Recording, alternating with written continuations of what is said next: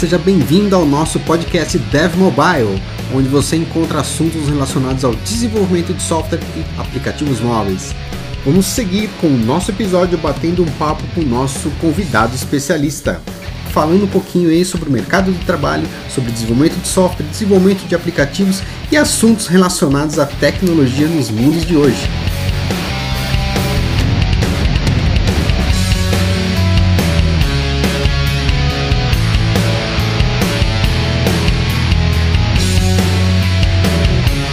Curta, assine e ouça o nosso podcast toda quinta-feira um novo episódio para você.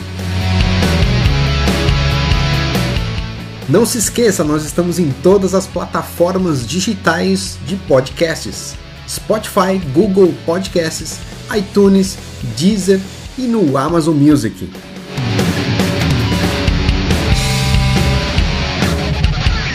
E se você curtiu esse podcast, compartilhe também com seus amigos.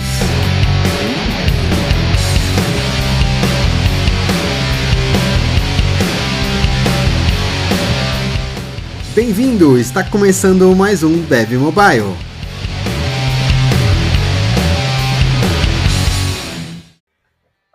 Agora sim, muito boa noite. Boa noite. Ai, caramba, a galera que, que tá no chat aí percebeu, né? Quem vai pegar no gravado não vai perceber. O, o Tico e Teco aqui do tiozão tá falhando de vez em quando. Então começamos aqui o nosso dia de hoje, o nosso Papo Tech, e acabei esquecendo de fazer o principal, né? Dar o Go Live aqui para ele ir para o YouTube.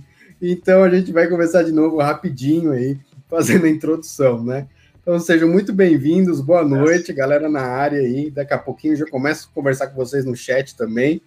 É, hoje a gente está recebendo aqui o Carlos Agnes, também conhecido como Tatu, o mestre churrasqueiro, né? Então depois a gente vai brincar mais um pouquinho com isso no final. É, mais um dia de Pop Tech mais um especialista aqui para falar de um tema bem legal. A gente vai falar sobre desenvolvimento de frameworks. A gente começou aqui, mas o negócio ficou só nos bastidores, só entre eu e o Tatu. Então me perdoem a galera que está no, no, ao vivo aí. Uh, vamos lá, né? A gente começou aqui, comecei falando um pouquinho, né, para vocês, quem está no, no, nos ouvindo aí na, no podcast, toda quinta-feira nosso podcast no ar, né? Então, se você ainda não ouviu, se você ainda não curtiu, curte aí. Aqui, para quem está no, no YouTube, né? Tá mais fácil, porque aí na descrição link para o podcast. E toda segunda-feira é a nossa gravação, né? Então, toda segunda-feira é o nosso Papo Tech às 20 horas, com um convidado especial aqui falando sobre algum tema.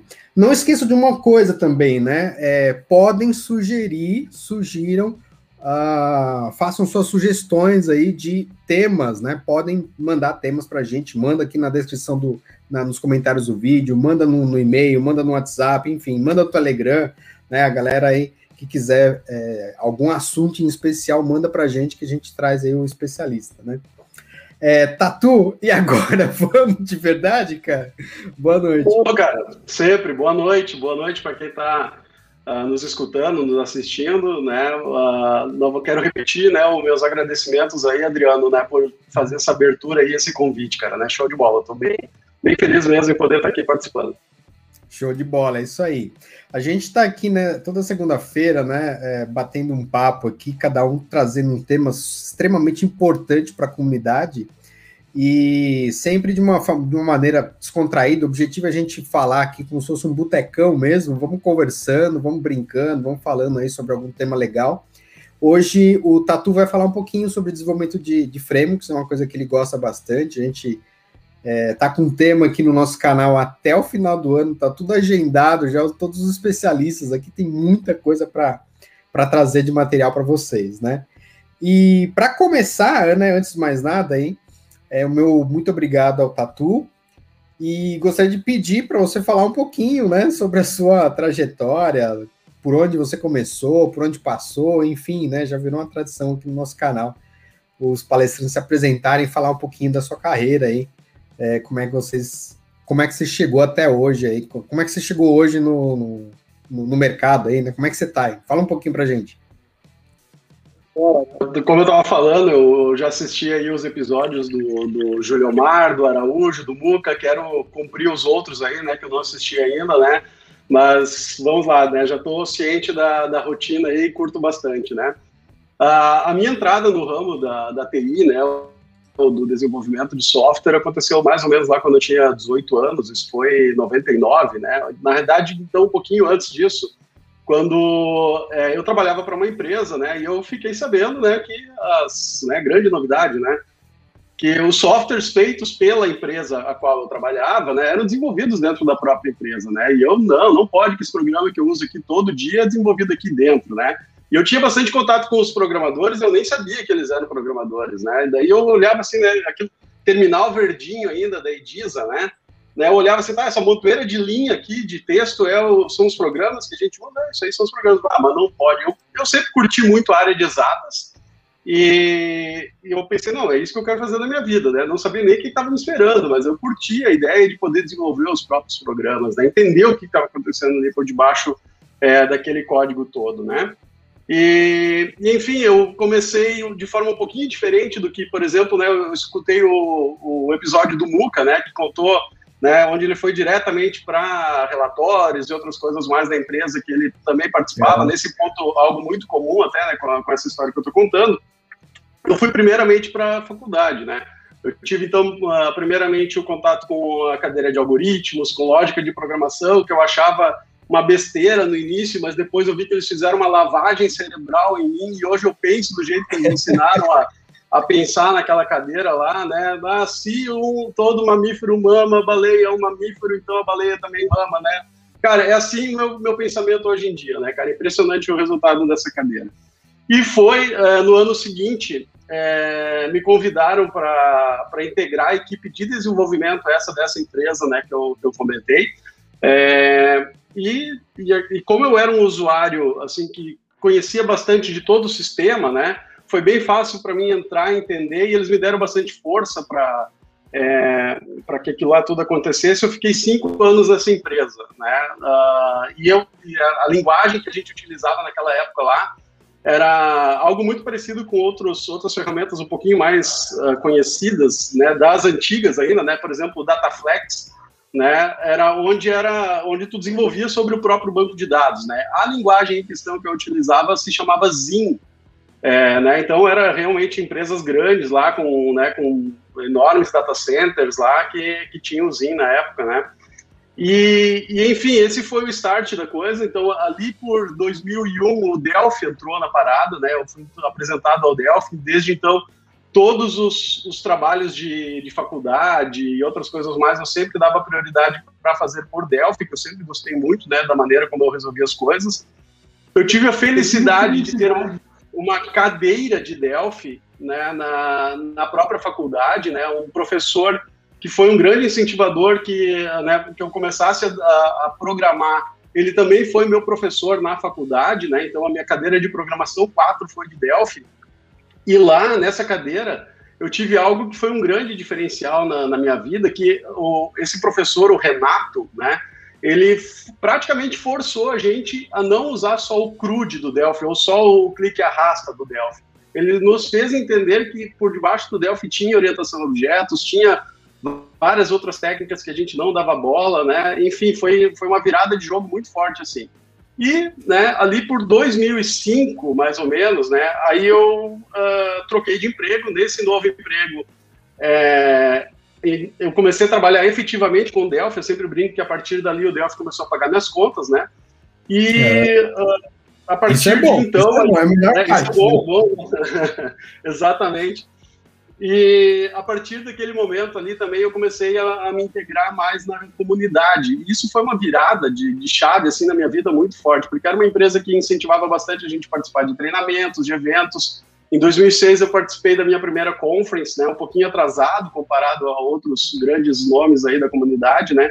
Mas eu lembro que aquilo foi assim, ó, 2006, né? 2006. Foi a é, foi a Borcon aquela que teve as, as pessoas uh, teve o tema era café, que era made in Brasil. Tu deve estar lembrado, né, Adriano? Né? No, eu lembro Borcon, dos... cara, Borcon é meu maior Borcon, cara.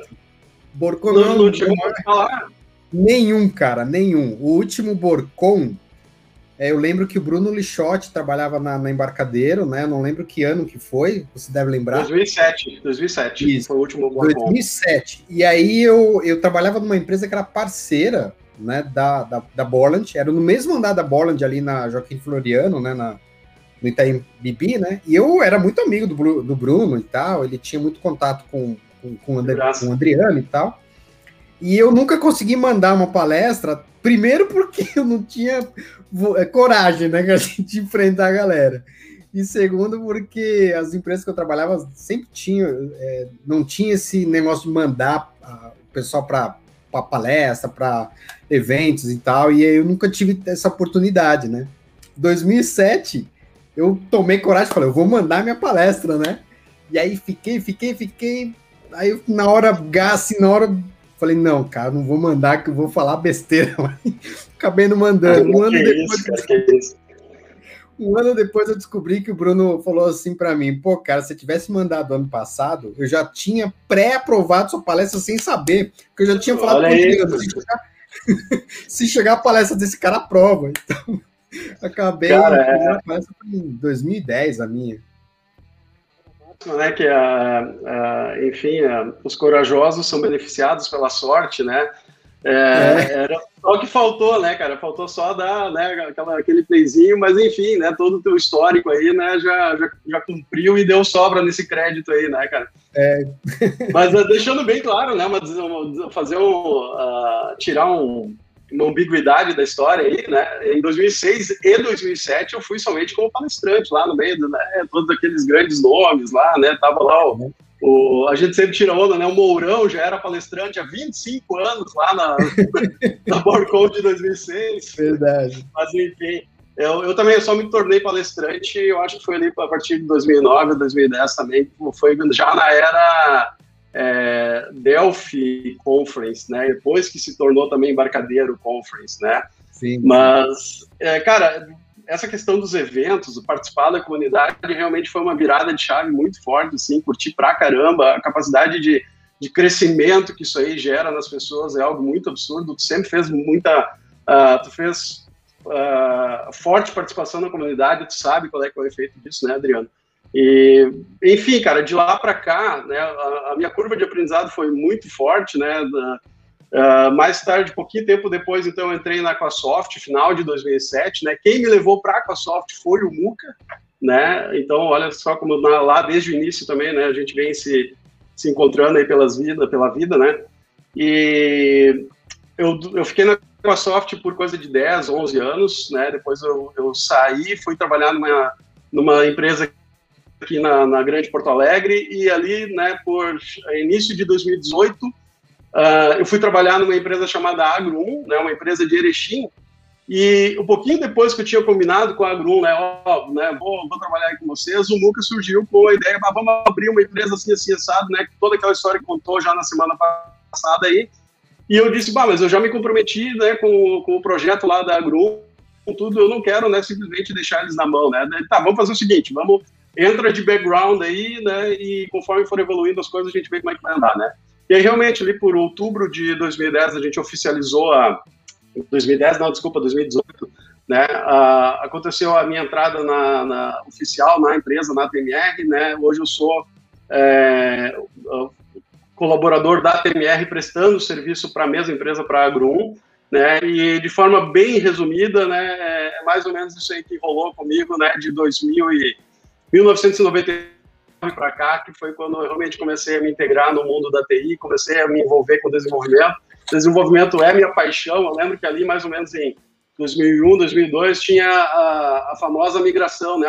Os, os, melhores cargos eram os de analista, né? E aí eu lembro que é. muitos amigos meus foram se tornando analistas, é, começaram a largar aos poucos, né, as tarefas de desenvolvimento. E eu, pô, não, o que eu gosto de fazer mesmo é meter a mão em código, né? Então é, me sustentei o quanto deu né, na, na, área de desenvolver código mesmo, e felizmente é, foi uma boa escolha, porque no final né, justificou, tá? Estou até hoje aí metendo a mão em código, todos os dias eu acordo, abro o Delphi e bora lá, né, desenvolver um pouco, é o que realmente eu tenho prazer em fazer, e o Delphi é ferramenta importantíssima aí nessa tarefa. Show, muito bom, muito bom. E, e deixa eu falar, você, você, participou de algum T3, não? Para avaliar a galera? Eu não me, não me recordo. É, sim, sim, né? Eu, nesse tempo de Aquasoft eu fui é, instrutor né, da, da, da Aquasoft durante sete, oito anos, né, dos treinamentos oficiais, fiz as certificações necessárias e né, um dos, uma das certificações necessárias para ser instrutor né, de cabo a rabo, para cumprir todos os cheques, né, é fazer o T3, né, que é o. Train the Trainer, né, o, quem, eu sei que tu te importa em dar a explicação para quem está chegando agora também, né, é o treinamento para quem quer ser instrutor da embarcadeiro, né. E eu participei do, do T3, eu não lembro que ano que foi. Quem ministrou o meu T3 foi o Kelber, né, o senhor de todas é. as respostas, parceiraço sim. nosso aí. E mais tarde, sim, daí eu participei, né, fui convidado pelo, pelo Kelver, né, para participar da avaliação de alguns T3 também, né, que é, a Embarcadeiro tem essa política, né, de aproveitar os momentos pré ou pós-conference, para aproveitar que está todo mundo já em São Paulo, né, e realizar alguns eventos.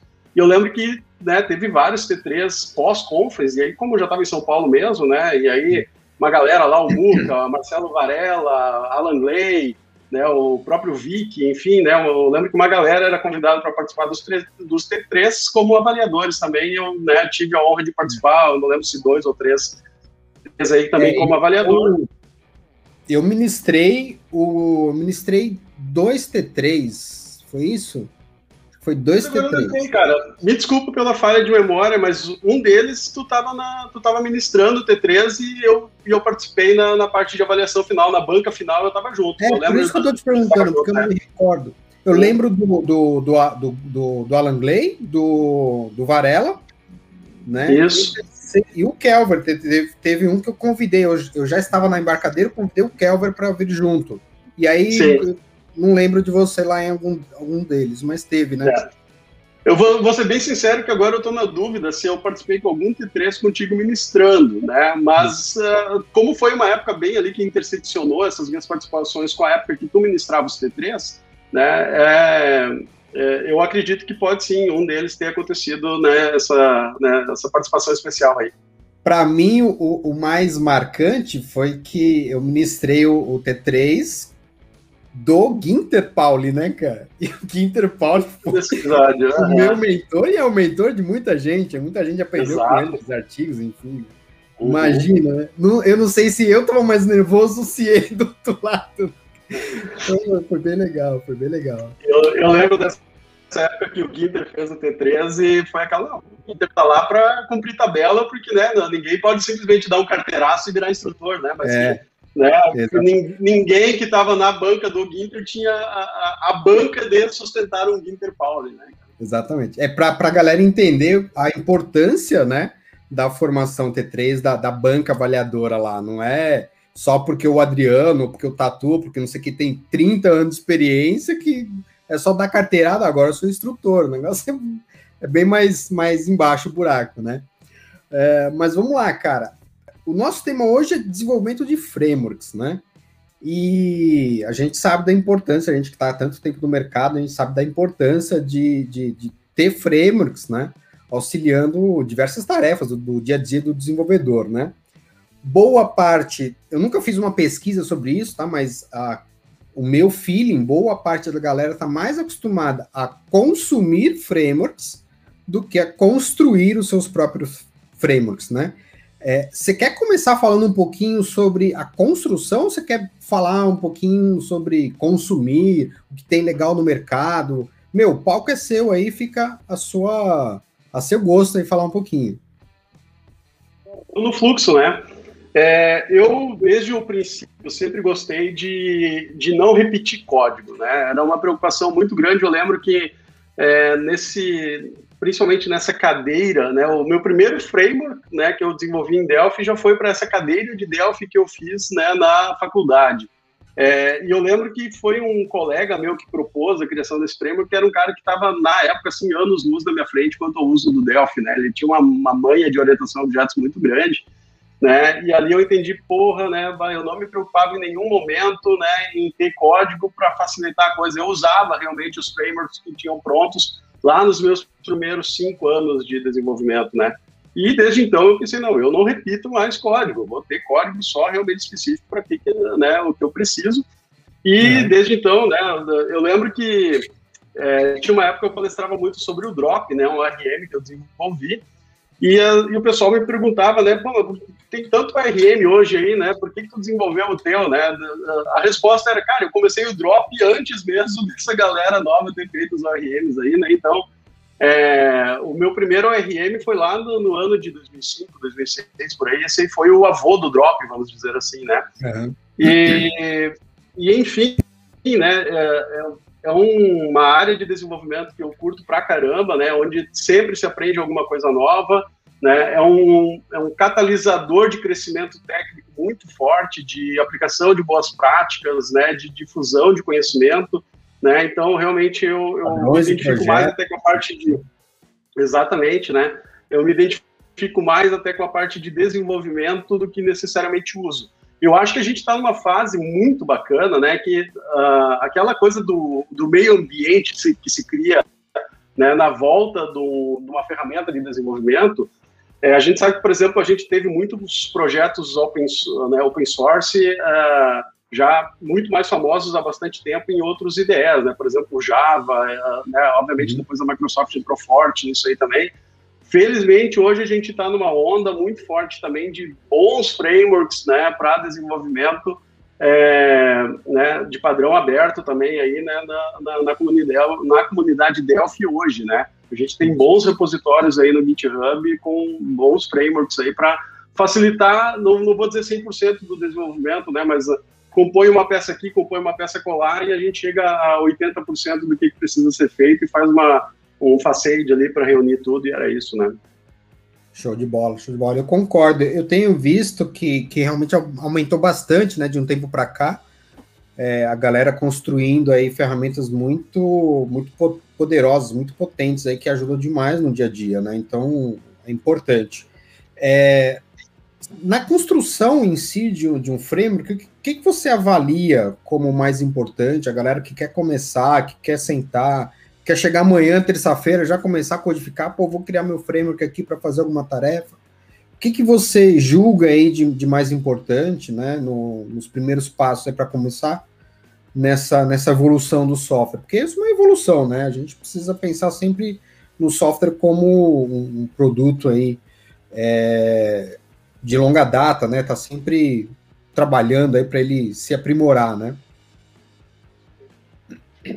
Da, já da conversa que vocês tiveram semana passada, né, com, com o Muca, é, é impressionante como ainda temos empresas de desenvolvimento Delphi que não tem um framework de desenvolvimento, né, que não tem uma camada base para reaproveitamento de código, para definição de padrões e, né, é, enfim, é uma situação que a gente toda empresa deveria pensar em mudar, né?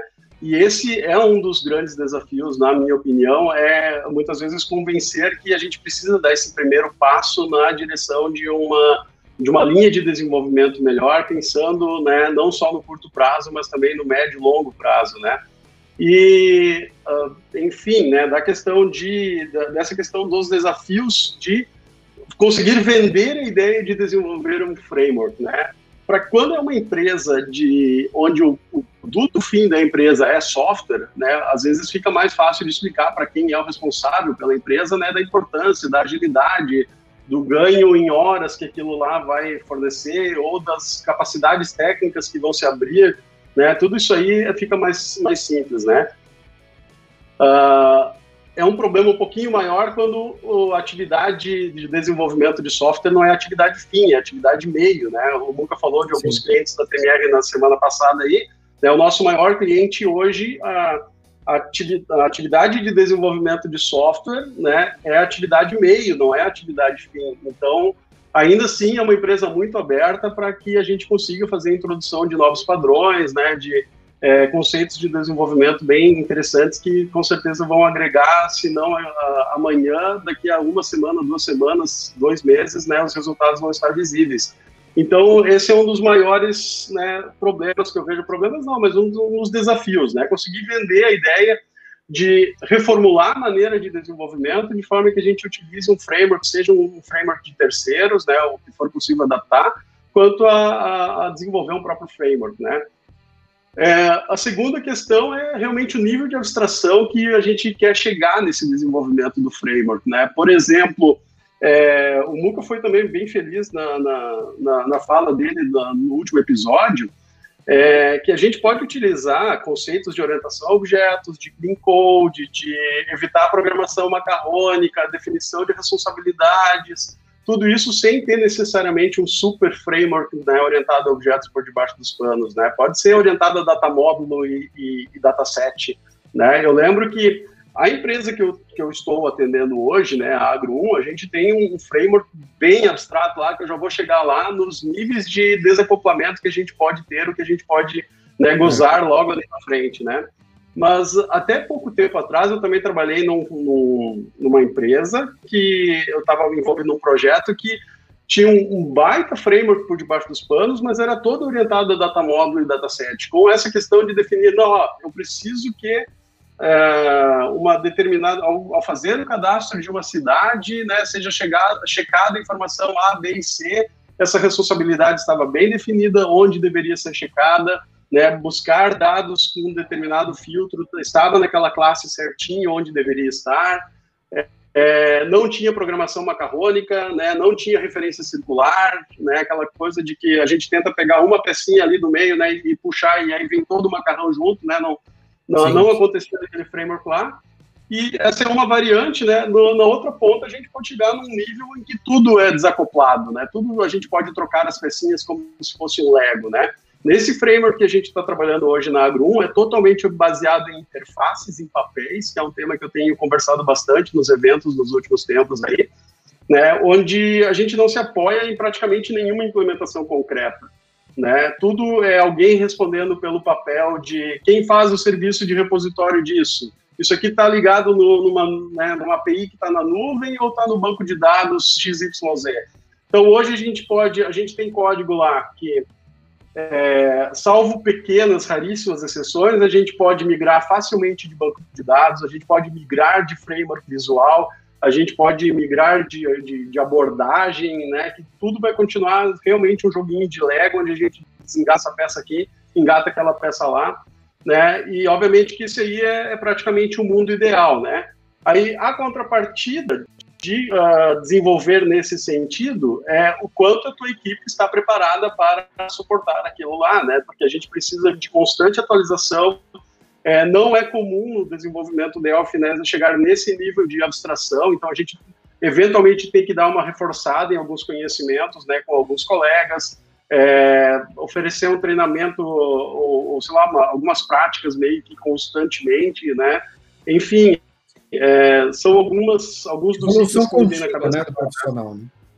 exatamente. É, esses dias eu estava conversando já um tempinho, né? Estava conversando com o Luiz Esfolha, né? Meu, meu sócio também, radical. É, e o radical estava falando uma coisa que é bem verdade, né? Não adianta a gente propor um super framework se quem vai usar depois não vai saber tirar o potencial daquele framework lá, né? Então, quer apostar no, no super framework? Show de bola, vão em frente, mas aí também tem que né, estar ciente que a gente vai ter que investir em treinamento para a galera, né, vai ter que dar, uh, né, uh, uh, enfim, munição para toda essa galera para que eles consigam tirar, né, todo o proveito aí. E, é, enfim, essa é a jogada que a gente está hoje em dia, né, no desenvolvimento de framework. Sim, sim. Legal, legal. Boas colocações aí. Eu pedi para a galera colocar alguma pergunta aqui, nós deve estar tá elaborando. É, eu fiquei pensando aqui numa coisa importante que acho que deve gerar um pouquinho de dúvida na galera. Estou é, começando um software hoje, nesse momento, do zero, né? É, vou esquecer meu passado, esquecer o legado que eu tenho ali, vou começar hoje do zero, né? É, por onde você recomenda começar a construção de, desses pedaços, desses legos, né, que vão é, constituir nossa aplicação? É, é, dataset, na, a, a, a, conexão com o banco, ou a camada do banco, enfim, a camada view, o que, que você elenca de mais importante, se é que a gente consegue colocar um cronograma, né, colocar isso numa bandeja e falar assim, ó, eu vou começar por aqui, por aqui, enfim, como é que você enxerga isso para um software do zero aí, novo? Baita pergunta, né? É, obviamente que uma das principais variáveis no, no, desenvolvimento de software é se a gente tem que atender, né, sempre tem que atender, né, mas qual é que é o prazo que a gente tem? Qual é que é o, o MVP, né, o, o produto mínimo que a gente tem que entregar no final daquele prazo ali, né. E, e, às vezes a gente não tem tempo de fazer uma primeira entrega dentro de um framework ideal, né? A gente tem que realmente partir para algo mais próximo do clique e arrasta, né? Não, não, não precisa ser uh, né, algo muito realmente, né? Formulário, dataset para dentro do formulário, data source, e aí liga um DB Grid lá, faz editar no DB Grid mesmo e seja o que Deus quiser, né? A gente é. né, pode ter um pouquinho mais de, de, de boas práticas de abordagem, né? É, então, uh, como vou, vou te falar, né, é, a gente realmente precisa avaliar qual é que é o mínimo que a gente tem que entregar no primeiro momento. Se a gente tem uma liberdade um pouco maior, de, por, por exemplo, o software que a gente mantém hoje a empresa pode continuar rodando da maneira que a gente estava rodando até então, para focar e dar um pouco mais de tempo né, para desenvolver um framework melhor, né, com essa, com essa abstração um pouco maior, vamos dizer assim, né, com, essas, com esses joguinhos de Lego que a gente acabou de usar a expressão, aí realmente, né, a gente, na minha opinião, deveria começar a entender as, é, qual é que é a melhor estruturação que a gente precisaria ter quanto à arquitetura, né, por exemplo, uhum. eu hoje não começaria um sistema do zero sem envolver uma camada, uma, um software em três camadas, né, tendo essa liberdade de tempo, né, como eu falei, é tá. porque hoje ninguém mais quer ter as informações só no, no desktop, né? Todo mundo quer ter na palma da mão a todo momento. E a gente sabe que para alimentar as diversas é, frentes de trabalho, né, que a gente pode ter no nosso dia a dia, a melhor solução é definir, é então fornecendo uma API para esse tipo de, né, para os diversos tipos de front-end que a gente vai ter. É, então, fazer uma API bem desenhadinha, preferencialmente multithread. É, obviamente, toda API deveria ser multithread, né, mas a gente uh, ainda tem no Delphi alguns vícios que impedem a utilização de recursos compartilhados né, por múltiplas threads. Obviamente, tem que ser escalável, né, porque se eu sempre brinco, né? Vai que tu deu azar e o teu negócio deu certo. Tu tem que atender o é. mundo inteiro a partir de agora, né? É, então, o teu produto tem que ser né, facilmente colocado em replicações de servidor, desculpa, de, de servidores, né? E isso tudo então começa ali já a preocupação desde o início em fazer a coisa bem organizadinha, os níveis de dependência bem definidos, né? Eu sempre brinco lá na Agro 1, né? Qual caixinha pode enxergar qual caixinha, né? Ou seja, a, a caixa A pode depender da caixa B, mas a B nunca, em hipótese alguma, pode referenciar de volta diretamente a caixa A. Precisamos de callback, por exemplo. Né? Então, é, esse tipo de situação é bem importante a gente definir desde o início, né? Quais são os níveis de independência que a gente vai ter, e a partir daí, né, meu velho, é, é, é bola para frente que o Delphi nos permite uma, uma agilidade de desenvolvimento bem grande, né? Dessa parte aí, por exemplo, da, do multicamadas, a gente tem frameworks muito bons aí para fornecer esse, esse meio de campo aí, esse, essa construção rápida de APIs, né? Isso sem falar das próprias ferramentas nativas do Delphi, né? Como o DataSnap e o, o Rad Server, né? Isso, então, é, para essa parte em específico, ferramenta que não falta, né? É, com certeza. A gente, eu, eu falo bastante, eu bato bastante na tecla com, com alunos, com a galera que me segue, em relação principalmente à separação em camadas, a multicamadas, né? A galera pega framework, começa a desenvolver, começa a utilizar determinado framework e coloca toda a responsabilidade, né, de, de escala naquele framework que sobe uma única instância daquele cara que está ali como servidor, né? Então, é, não é só a gente olhar, separar, legal, beleza, eu vou lá subir uma instância do, dataset, do Horse, ou seja lá do que for, né? A gente precisa pensar em algo mais, é, é mais escalável do que apenas isso, né? Isso já é um grande passo aí, principalmente para a galera que vem do Delphi há muito tempo, né? Que está acostumado lá com cliente, servidor, enfim, né? Eu ainda tenho muitos, muitos alunos que, que é, brigam muito para não utilizar uma multicamadas, por exemplo, né? Mas enfim, é um tema para a gente bater outros papos aí, né? E acho que para a gente, nós estamos com 40 minutos quase, né? fora os meus cinco minutos de gafe. é, para a gente começar a entrar numa reta final de encerramento, né? Falamos de um, de um, é, de um sistema novo, né? Pensamos aí num sistema novo, do zero, por onde a gente começar. Agora, e o sistema que a gente já tem hoje, né? Porque isso é uma grande dificuldade da galera, né? Eu tenho um legado aí de 20 anos, de 30 anos, de sei lá quanto tempo, preciso melhorar esse sistema, preciso melhorar esse software. E agora, né? O que que eu faço? Vale a pena sentar, redesenhar, montar um framework? Enfim, né? Qual a sua opinião e, e se você puder dar alguns passos para a galera começar a seguir e ter pelo menos um, um start aí, né, por onde começar, seria legal.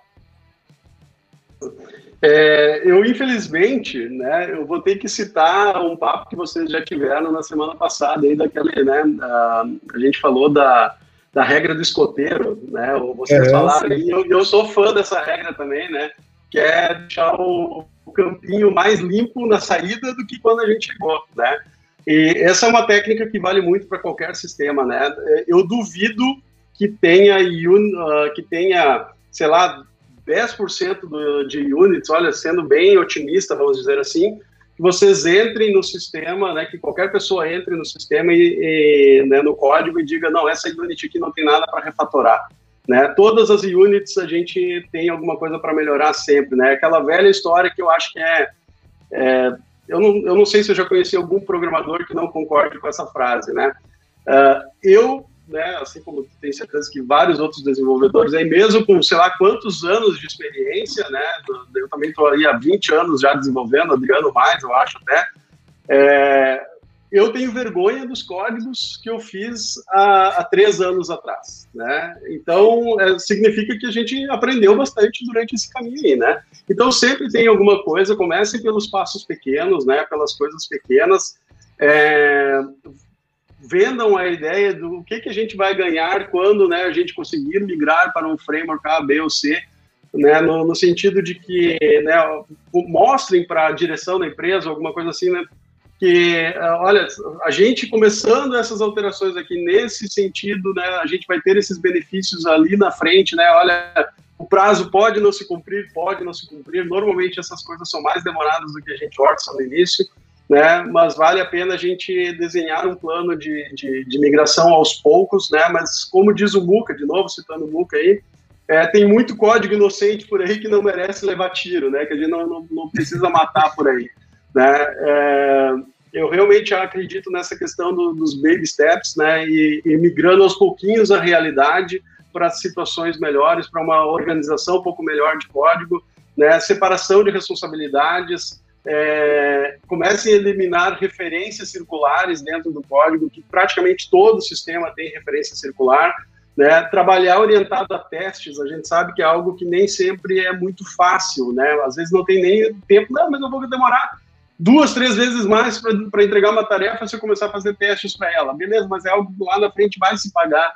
Né? Então, o, o, simples fato da gente começar a se forçar a escrever orientado a testes é algo que faz. É uma coisa que uh, né, um colega nosso está tá passando por, uh, né, no, projeto agora. Hoje eu, eu ajudei o, o meu colega Fábio, né? na, na hora de separar alguns códigos né, que ele teve que isolar de uma camada para uma outra né? Porque ah, na hora de, de, cumprir um determinado prazo, às vezes a gente tem que fazer uma entrega mais rápida e a gente entrega de, de uma maneira A, B ou C, né? Mas que ah, fazer o desenvolvimento orientado a testes, às vezes nos faz entender melhor que essa, isso aqui deveria estar separado, porque eu tive que injetar uma, uma sujeira dentro do, do programa de testes e nos, me fez ver que não deveria ser assim, né? E enfim, né, uh, essa questão de ir separando, de removendo a programação macarrônica é, aos poucos do sistema, eu acho que é, pá, é uma das melhores coisas que a gente pode fazer, inclusive, né, principalmente nos sistemas legados. É, é uma coisa que eu, que eu, eu faço bastante, que eu sou muito crítico, autocrítico, né? Então, essa, essa ideia do, do, do escoteiro, né? A, a, sempre melhorar o código, eu faço isso desde de muito tempo também, né? Então, a todo instante. A galera tá falando no chat aqui, eu tenho vergonha de. Quem falou, acho que foi o Fábio aqui, ó. O André, o André falou aqui, ó, eu tenho vergonha do, dos códigos de um mês atrás. E é importante isso, né? É, não é uma coisa ruim. Você ter vergonha do código que você escreveu não é uma coisa ruim, é uma coisa boa, porque você está evoluindo, melhorando. Então é, é legal, você passou por ali por uma função, um método, né? Uma unit, um objeto que você escreveu, pô, vamos melhorar aí, né? Vamos ver o que está que que Lembrei da conversa que tu e o, e o Júlio Mar tiveram, né? Daquela questão que a gente aprende uma coisa hoje e amanhã tu tá defasado, né? É, então, pois é. Uh, esse é um dos fatores geradores, né? Se tu tem vergonha do código que tu fez há um mês atrás, como exemplo do colega aí, né, significa que foi um aprendizado grande nesse período, né? É, isso é sensacional, muito bom. Bom, a galera tá toda aqui agitada, o, o Muca tá na área aqui, né? Eu não falei de ninguém, tá? O Moisés, tá um monte de gente na área aqui. O Muca tá perguntando, é, como é que é que ele colocou aqui, ó? Se tu, se tu anda brincando muito com testes unitários, como é que tá valendo a pena? Caramba, cara, né? É, eu tenho feito, assim, para né, nos projetos da Agrum, a gente tem uma meta de todo mês terminar com é, um número X lá, é, é, pequeno por enquanto nossa meta, né? Mas é, é algo do tipo, sei lá, uns, uns 20 testes unitários, né? Nas, em cada uma das, das áreas de testes lá que a gente tem, né? É, enfim, né? Isso para start da conversa. Nos meus projetos particulares, que eu gosto bastante de estar desenvolvendo a, a todo momento, né? é, nem que seja só para ver o resultado da coisa, né? Isso eu devo desenvolver, eu acho que todo dia eu devo, né, que eu, que eu coloco a mão na massa, eu devo desenvolver uns 40, 50 testes unitários, né? É uma área que eu curto pra caramba, né, por causa do efeito que dá, de como a gente entende melhor o problema a ser resolvido e da, depois da garantia, né, de que, pô, vou, preciso refatorar isso aqui, usando de novo a expressão refatorar, né? a, melhor garantia que uma refatoração deu certo é que se já existia teste unitário para aquele método que tu está refatorando, ele continua funcionando depois da tua refatoração, né? Então esse é um benefício do teste unitário que, ah, para mim não tem preço, né? Muito show, eu curto pra caramba mesmo. Né? Não sou um TDD puro, mas eu, eu gosto bastante, sou um defensor do teste unitário. É, a galera perguntou aqui, teve alguém que perguntou de TDD, é, foi o Fábio Uberti, é, pensar em já começar com TDD é válido? Acho que dá para a gente responder essa pergunta aí, né? Uh, infelizmente, eu sempre respondo com o depende, né? Se a gente tem tempo para começar com o TDD, eu não tenho dúvida que é válido, né? Porque, é, como eu disse para né, agora há pouco, uh, pensar primeiro no teste muitas vezes te faz entender o problema de forma que tu não tinha entendido antes, né? Porque se tu vai é, é, já escrever como é que aquele, aquela rotina tem que se comportar, qual é que é as entradas, essa aqui, essa ida esperada, né? Às vezes ela te faz né, cair a ficha do que, que precisa ser resolvido de maneira diferente. Então o TDD tem esse grande benefício, né? E sem falar que é, né, a garantia, de, ok, tu gastou tempo desenvolvendo o teste unitário, gastou, mas o benefício de tu ter o teste unitário depois rodando sempre, né? é menos uma preocupação que a gente tem que ter ao, ao, ao fazer uma alteração naquela rotina lá que está sendo testada, é, é, muito show de bola. É, o primeiro pensamento da galera geralmente é, é, é o tempo que a gente perde no começo, né? Pô, mas vou perder tempo uhum. agora Não, Mas o benefício que tem, que você vai ganhar lá na frente é muito maior, né? Então uhum. a gente pode, tem que parar com esse pensamento de ah, eu vou perder tempo agora. Não vou perder tempo, vou ganhar tempo, né? Enfim. É investimento, né? É investimento, é mais qualidade de código, né? Enfim, é menos, é, menos dor de cabeça lá, menos finais de semana pensando no código da semana. Enfim. Bom, cara, uh, falamos aqui hoje com Carlos Agnes, o Tatu, um pouquinho sobre desenvolvimento de, de frameworks. É, papo... não. Muito Oi? rápido, cara. Foi muito rápido, velho. Muito rápido, né? Dá pra é gente ficar aqui horas falando, horas, horas. Enfim, é, falamos aqui então com o Tatu hoje, a galera que está aí na, na área. Muito obrigado a todos vocês, uma excelente semana a todos. Uh, quem quiser sugerir novos temas, manda aí pra gente no, no, no e-mail, todo mundo sabe como me encontrar, então é bem fácil quiserem mandar alguma pergunta em especial para o Tatu, manda para mim, depois eu mando para ele também. A gente né, tá sempre se falando, então é bem tranquilo. Cara, obrigado pela oportunidade né, de, de trazer você aqui, de falar um pouquinho, mandar uh, passar um pouquinho de conhecimento para a galera, né? E essa é só a primeira temporada, então a gente vai trazer uma segunda temporada aí quando terminar eu, a primeira temporada com a galera, a gente traz mais assunto, tem muita coisa para a gente conversar. Então, obrigado mesmo de verdade. O canal é seu, cara. O que você quiser falar aí, então o microfone está aberto para você. Obrigado. De novo, muito obrigado para quem estava assistindo, né? Muito obrigado, Adriano, por ter dado a abertura aí. E pode contar comigo sempre aí para os próximos episódios, né? Fiquei bem feliz em poder estar aqui participando, tá? Valeu, pessoal. Show de bola. Agora ficou legal. Cara, então obrigado mais uma vez. Uma excelente semana para todo mundo. Só aguardar podcast na, na quinta-feira aí para a galera. Compartilhem, né? Assim que terminar aqui, o renderiza o vídeo, aí o YouTube vai renderizar para a gente e é só compartilhar com todo mundo aí nos grupos que vocês participam. Muito obrigado mais uma vez aí, viu? Valeu mesmo, Tatu. Tamo junto aí. Tchau, pessoal. Valeu, até mais.